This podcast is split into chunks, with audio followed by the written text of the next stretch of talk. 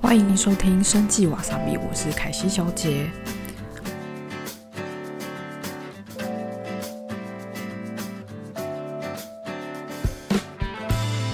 好的，今天依然只有我一个人独撑大梁。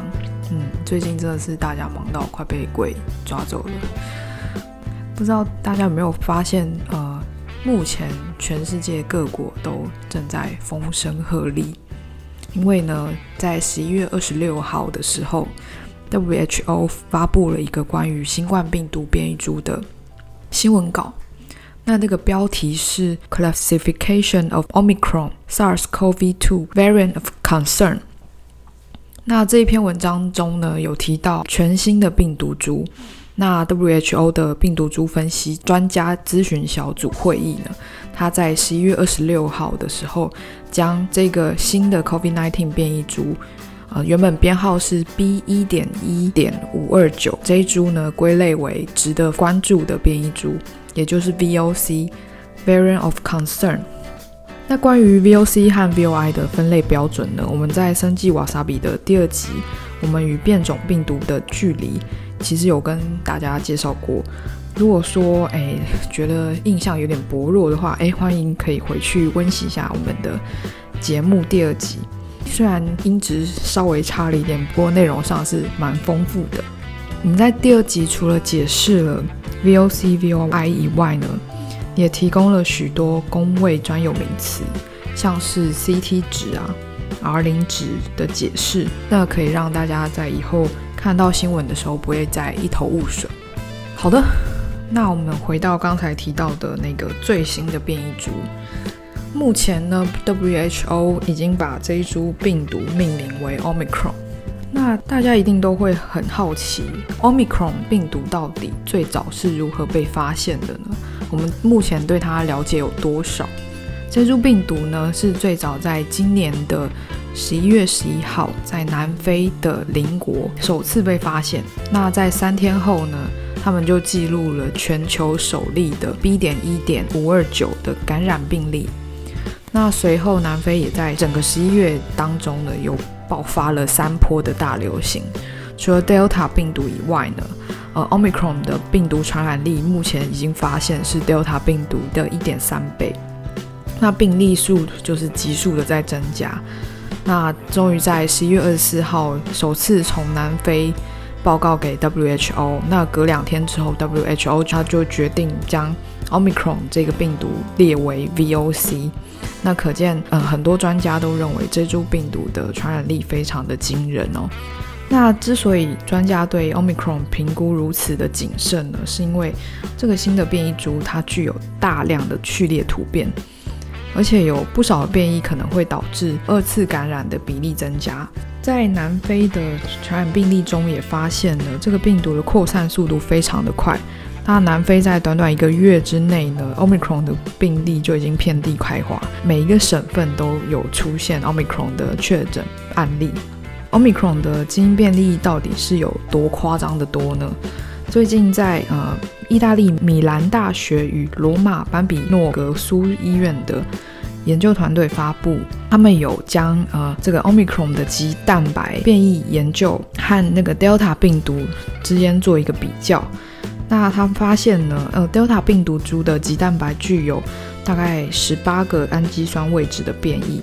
那呃，Omicron 病毒株呢，它的棘蛋白本身就具有了四十三个氨基酸位置的变异，那其中有三十二个重要的序列突变，而且呢，有十个是集中在这个棘蛋白和人体细胞 ACE2 受体结合的位置上。那 Delta 变异株呢，它其实在 ACE2 结合位置上的突变只有两个突变。ACE2 受气结合位跟这个肌蛋白之间的关系，到底对人体会有什么样的影响呢？主要就是病毒它会透过肌蛋白 spike protein，它和人体的 ACE2 receptor 结合。那它结合之后呢，就会让这个病毒感染人体的细胞。所以呢，鸡蛋白和 ACE2 受体结合的位置呢，就是 COVID-19 感染人类的重要的关键因此呢，目前很多专家都预测说，Omicron 的传播速度可能会比 Delta 病毒更快。那美国国卫院的 NIH 院长 Francis Collins 甚至说，就突变量而言，这是一项新的记录。那我们甚至可以把它当成是一种完全不同的病毒。那也难怪目前这么多专家对于这个新的变异株感到非常的棘手。那也因为 Omicron 的变异位置非常多啊。那如果使用目前 PCR 检测方法的话，呃，其实会发现这个 S 基因是完全无法检出的。那这个现象呢，英文称之为 S gene dropout，或者是 S gene target failure。那南非目前也是利用这个判读方式来快速了解说，呃，目前 Omicron 这个变异株在南非境内的扩散速度大概是有多快。因此呢，大家可以在最近的新闻发现啊，目前各国政府对于这个病毒都非常的严阵以待。那目前香港、意大利、捷克、德国、英国还有澳洲都已经出现了 Omicron 的确诊个案。那在入境管制的部分呢，目前英国、美国、泰国、新加坡、澳洲、加拿大、巴西、俄国、土耳其等多个国家呢，都已经禁止了南非以及相关邻近国家旅客的入境。那此外呢，以色列也已经直接开第一枪宣布。呃，禁止非本国籍旅客入境。那连日本也是在十一月三十号开始呢，就禁止所有的新的签证，那禁禁止非本国籍的短期商旅的旅客入境日本。那用锁国来阻挡 Omicron 的扩散。好的，看起来呃，这个 COVID-19 的变异株是会持续的继续延烧下去啦。那我们也不必太过恐慌，民众能做的事情呢，就是持续做好防疫措施，勤洗手、戴口罩，以及呃要多加留意自己的身体状况。这次 COVID-19 病毒株呢，真的是让我们认识了很多以前没听过的希腊字母啦。网络上很多人说，哎，Omicron 发音跟英文读角兽 unicorn 有点像。那提到 unicorn 呢？就要讲到，哎，我们的癌症精准检测吉祥物是一个独角兽娃娃。那我们最近才刚办完一个十一月二十八号的病理学年会啊。那在展会的当天，就是非常感谢很多病理科医师一起参与，还有检验科的医检师，他们对于我们提供的 Archer 独角兽吉祥物非常的喜欢，然后依然是风靡全场。我们在年底的。展览的部分呢，目前下次的展会就是十二月二号开始的医疗科技展。那这次展会一样是会办在南港展览馆，但是呢，呃，这一次展区真的是会比去年的空间还要大很多，总共是会有两层楼，一楼跟四楼都是呃医疗科技展的展区。诶，到底这次跟去年有什么样的不一样呢？有哪些主题呢？那民众适合参观吗？这一次呢，其实医疗科技展它是有横跨医疗、电子通讯以及生技医药的专业展会啊。那呃，当然也非常适合民众去参观。它这一次的一楼的展区呢是民众展区，那四楼呢是专业展区。那四楼专业展区主要是提供生技厂商啦、药厂。医疗研究单位等相关人士去做彼此交流合作。那一楼的部分呢？民众展区到底呃里面有什么东西呢？就是它有集合许多特色医疗，还有智慧健康、疾病预防、乐龄保养产品，可以供民众参观选购。这次我看到呃一楼展区还有一些口罩商，不织布的口罩商。所以呢，呃，可以到现场去看一下，是不是有一些产品可以直接现场购买。那这次的 VIP 有提供百元的抵用券，那只要消费满一千块呢，它就可以抵一百块。呃，我们风纪这边其实还有一些呃一百元的抵用券啊，欢迎大家和我们索取。嗯，所以呢，这一次的展会其实是不论业界人士啊，或者一般民众都非常适合来观展的年度盛会。那具体来说有哪些展区呢？总共有七大展区，包含了特色医疗、智慧医院、医材设备与供应链。呃，第三个是精准检测、生技新药以及细胞治疗。那民众展区内的部分呢，则包含了呃第四类是智慧健康科技与预防医学，第五类是呃运动健康科技。第六类是无龄健康生活，第七类是农业生计与食安健康。好的，大家听完一定觉得哇，那这次规模这么大，可以来个懒人包吗？没问题。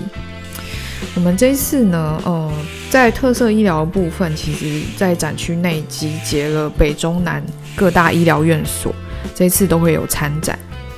那而且会在呃。摊位上呢，呈现各个医院目前最新、最先进的医疗服务，那民众可以多多了解目前医疗领域的最新科技。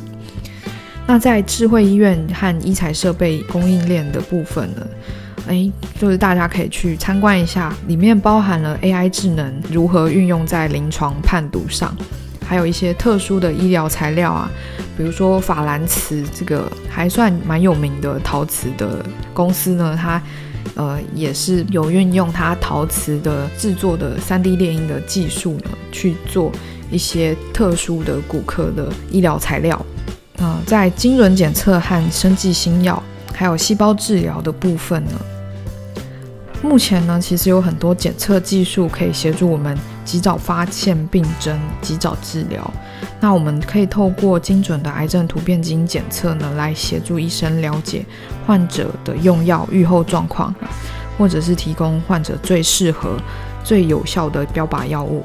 当然，有越来越多的免疫疗法、细胞治疗也不断的在推陈出新啊。大家可以利用这次的展会呢，去各个摊位了解一下最新的生技新药的开发情况。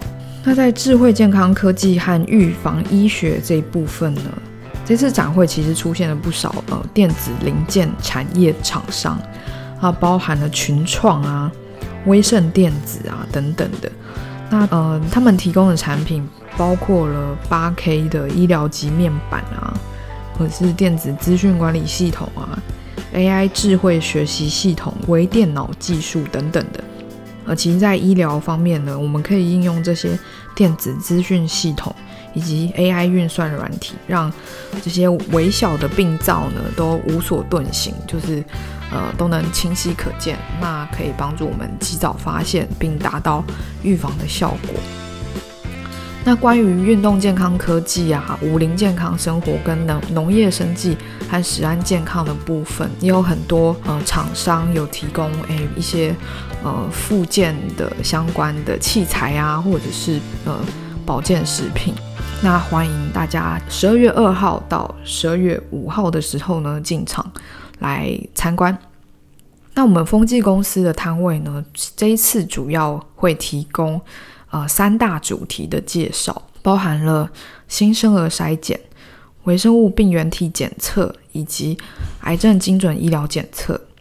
那呃，我们会有一个摊位互动的版面介绍，那上面会提一些问题啊。包含了呃新生儿筛检到底是如何守护宝宝们的健康呢？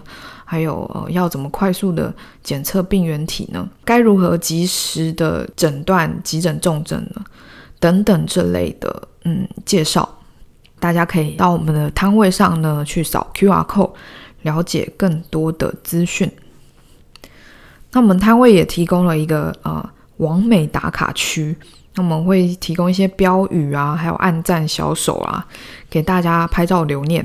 那也当然也非常欢迎亲友到场和我们一起来拍一张大合照。那我们会赠送一些小礼物给各位哦。要怎么报名进场呢？其实呃，这次的展会民众的部分呢是开放免费观展的，那只要踩十连制就可以登入进场这样子。不过呢，基于安全考量，展览期间是不开放六岁以下的孩童入场，因为现场有很多精密仪器啊。那可能如果小孩在展区跑动的话，可能会有一点危险。呃，如果是六岁以上的儿童呢，那展览时就呃只需要呃大人在旁边陪同就可以进入展场。好的，这是我们这一次 podcast 的介绍。那到这边，我们节目就进入到尾声了。感谢大家的收听，我们期待十二月的 podcast，水晶小姐可以如期归队。嗯，大家一起集气，希望我们不要再忙到没有时间一起录制这个节目这样子。那呃，十二月二号到十二月五号，期待大家一起到现场跟我们相见欢。今天的节目就到这边，感谢大家的收听，那就拜拜喽。